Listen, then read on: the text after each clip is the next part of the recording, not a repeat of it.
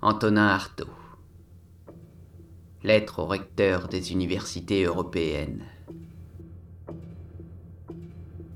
Monsieur le recteur, dans la citerne étroite que vous appelez pensée, les rayons spirituels pourrissent comme de la paille. Assez de jeux de langue, d'artifices de syntaxe, de jonglerie de formules. Il y a à trouver maintenant la grande loi du cœur la loi qui ne soit pas une loi, une prison, mais un guide pour l'esprit perdu dans son propre labyrinthe. Plus loin que ce que la science pourra jamais toucher, là où les faisceaux de la raison se brisent contre les nuages.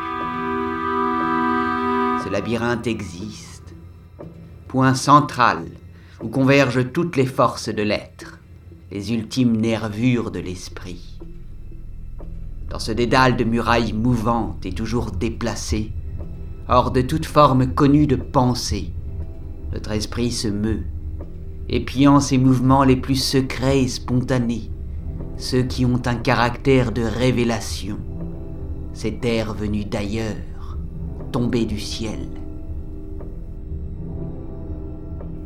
Mais la race des prophètes s'est éteinte, l'Europe se cristallise, se momifie lentement sous les bandelettes de ses frontières, de ses usines, de ses tribunaux, de ses universités. L'esprit gelé craque entre les haies minéraux qui se resserrent sur lui. La faute en est à vos systèmes moisis, à votre logique de deux et deux font quatre. La faute en est à vous, recteur, prise au filet des syllogismes. Vous fabriquez des ingénieurs, des magistrats, des médecins à qui échappent les vrais mystères du corps, les lois cosmiques de l'être, des faux savants aveugles en l'outre-terre, des philosophes qui prétendent à reconstruire l'esprit.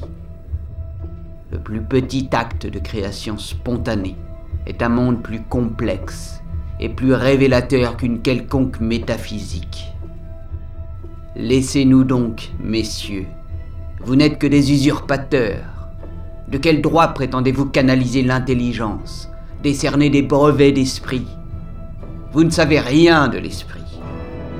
Vous ignorez ses ramifications les plus cachées et les plus essentielles, ses empreintes fossiles si proches des sources de nous-mêmes, ces traces que nous parvenons parfois à relever sur les gisements les plus obscurs de nos cerveaux.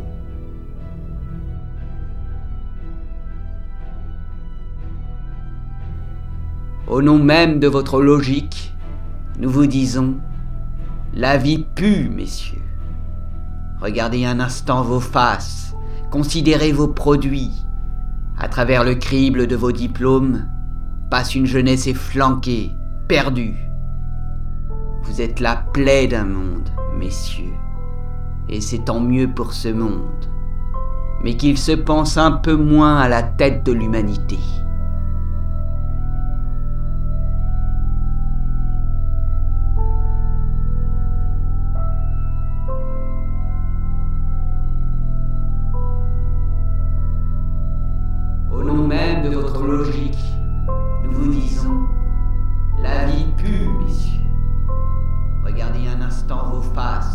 Considérez vos produits.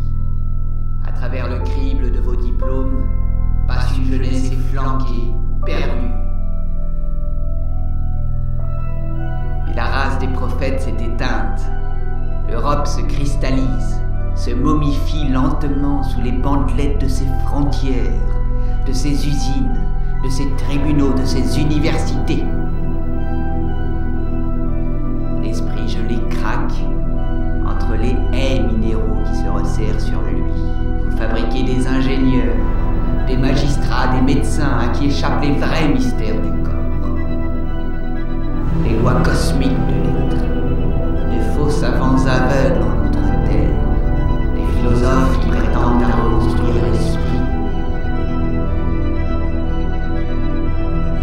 en est à vous, recteur, prise au filet des syllogismes Laissez-nous donc, messieurs. Vous n'êtes que des usurpateurs.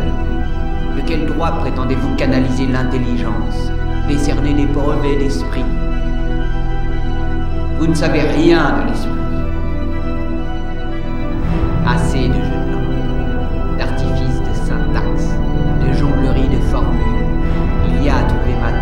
Loi du. La loi qui ne soit pas une loi, mais un guide pour l'esprit perdu dans son propre labyrinthe. Au nom même de votre logique, nous vous disons la vie pue, messieurs.